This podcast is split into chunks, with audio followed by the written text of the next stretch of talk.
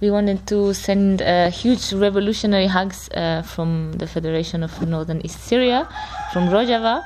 Uh, we are two internationalist uh, women comrades. Um, we wanted to just like share some ideological thoughts on Corona, uh, which is the most recent attack that we are suffering as humanity. Um, so I give the word to my comrade.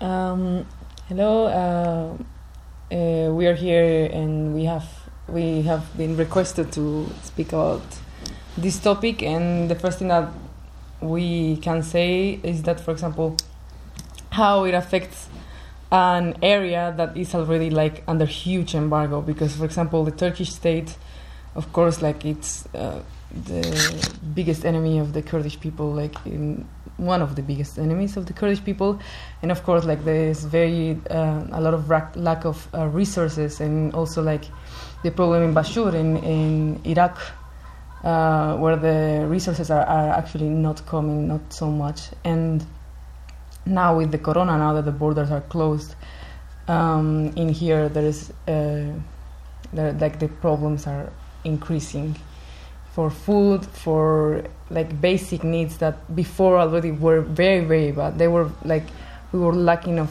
a lot of things uh, after the war of, against Daesh and after now the, the latest attack of uh, the Turkish state in October, and now with the corona epidemic, now it's even worse. And also, no, uh, here the types of measures that can be carried out are mm, very different now because we see that in some countries in Europe is really like they can tell the population to be isolated in their own homes because you have a supermarket to go but the concept of home here is not a house with, with walls. Like a home here means a village because life is so communal which is also the basis of the revolution that's happening here which means that people cannot be in lockdown like in other circumstances because it goes against the, the nature of what it means to live no? Yeah and also for example like um, the the request that the corona epidemic are like the request that normally they have is like okay go on lockdown you cannot go out of the house you cannot like only a few stores like a store can be opened, like the one from basic need the food um, pharmacies but for example like the, that's only in Europe like it can only be applied truly in Europe because truly in other countries that, that are not like that people people live by selling on the street. They don't have a store. They don't have like a, a building where they sell things. Like most of them they're just selling things that they grow in their own homes. And they are selling even like sometimes they are selling just for that day to eat that same day.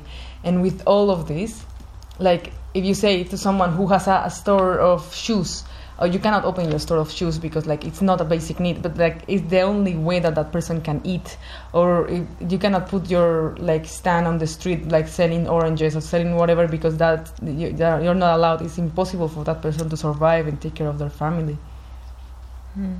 yes so in general the there's also measures no? Here there's also quarantine and it's been respected because it's also been in, enforced no? Uh, as preventive measures.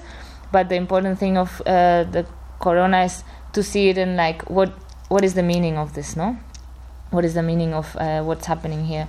So i don't know just like analyzing we're talking about a crisis like the consequences of corona are not only derived from the fact that there's a virus going around no a lot of the consequences are coming of the measures that are taken because of corona no and we've seen no like really fascist uh, measures also applied all over the world and it's interesting because for example the word crisis comes from the Greek krisis, which means decision, no? So right now the humanity has reached a point, no? We only make changes and make a turn if we are faced with a problem, no?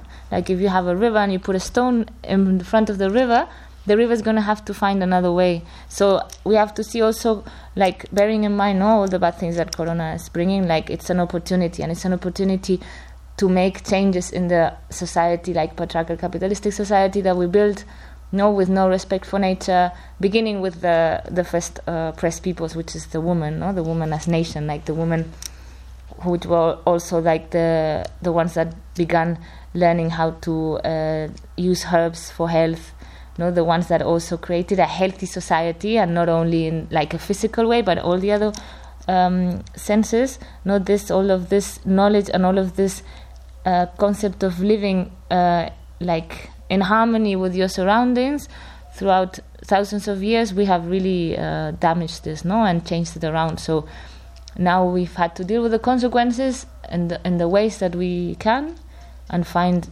find this like as a teaching somehow, also as an opportunity to make real changes, no. And also, it's interesting how uh, the people from Europe, like now in Europe and, and North uh, America, they have have to be faced with death, like death for everyone, like everyone in their countries. So it's very interesting how the par- parallel between their perspective and our perspective, because now they're like closer than ever.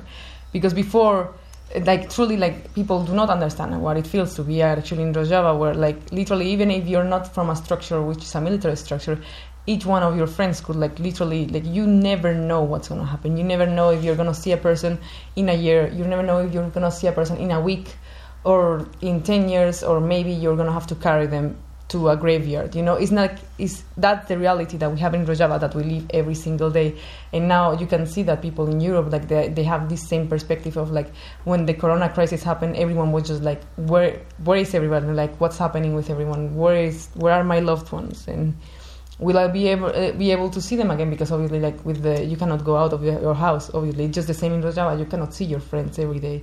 It's not that, like even if you want to, like it's not sometimes it's not possible.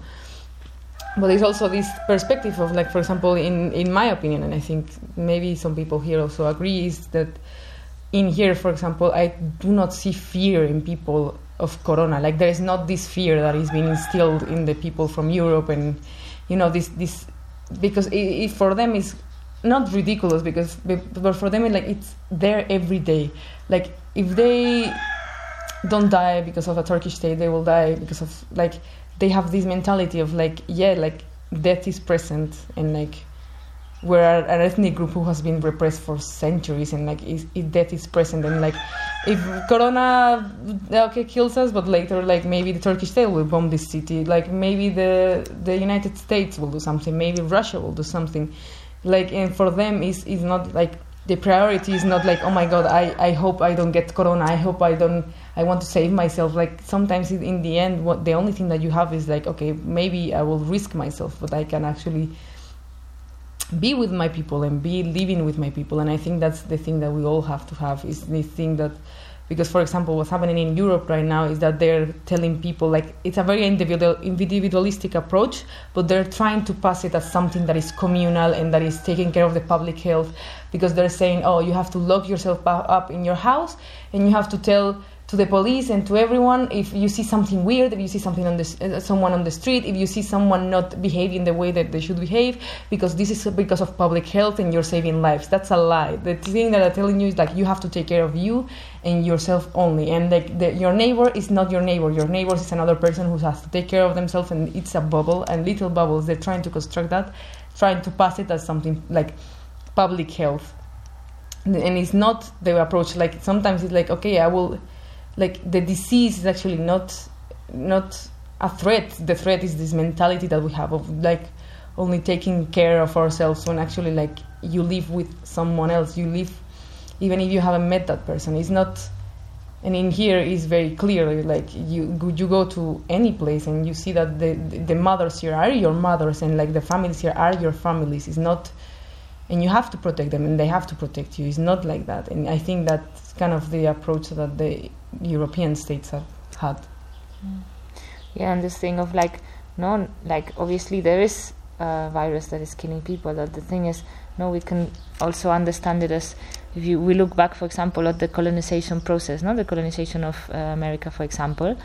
So it was just a few people that were going from Europe to America, but they didn't like uh, colonized just with the weapons they had. All the indigenous, different indigenous tribes and understandings that were living there.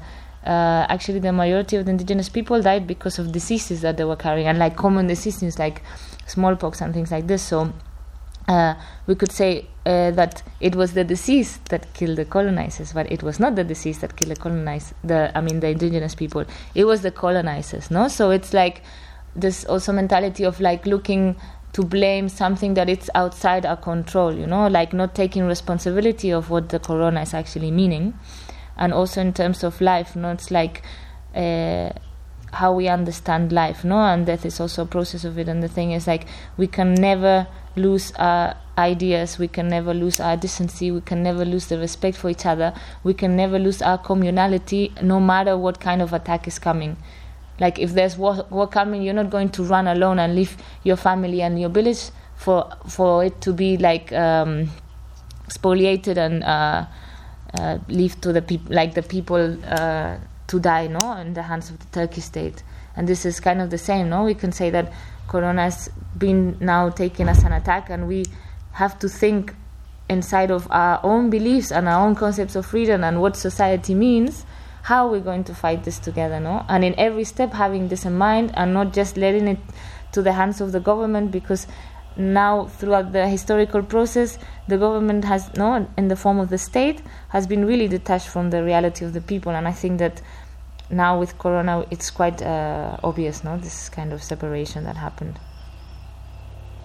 um, so yeah so this is some thoughts that we wanted to share about what's going on in the corona and just in general no an invitation for everyone to not just uh, blindly uh, see what the state is doing not just uh, definitely hear what the state is doing like really try to make historical analysis of what this kind of disease meaning what how is this fitting with our own feeling of of life. How are we constructing society and how as a society we're facing corona or any any threats no? How we will face war how will we face uh, people dying for many different reasons? Like what is our understanding? I think that we really need to take um, this as an opportunity to make the changes that uh, we find really hard to change but like really profound changes in society. I think it's really vital that we we make the step all together now. Serkeftin.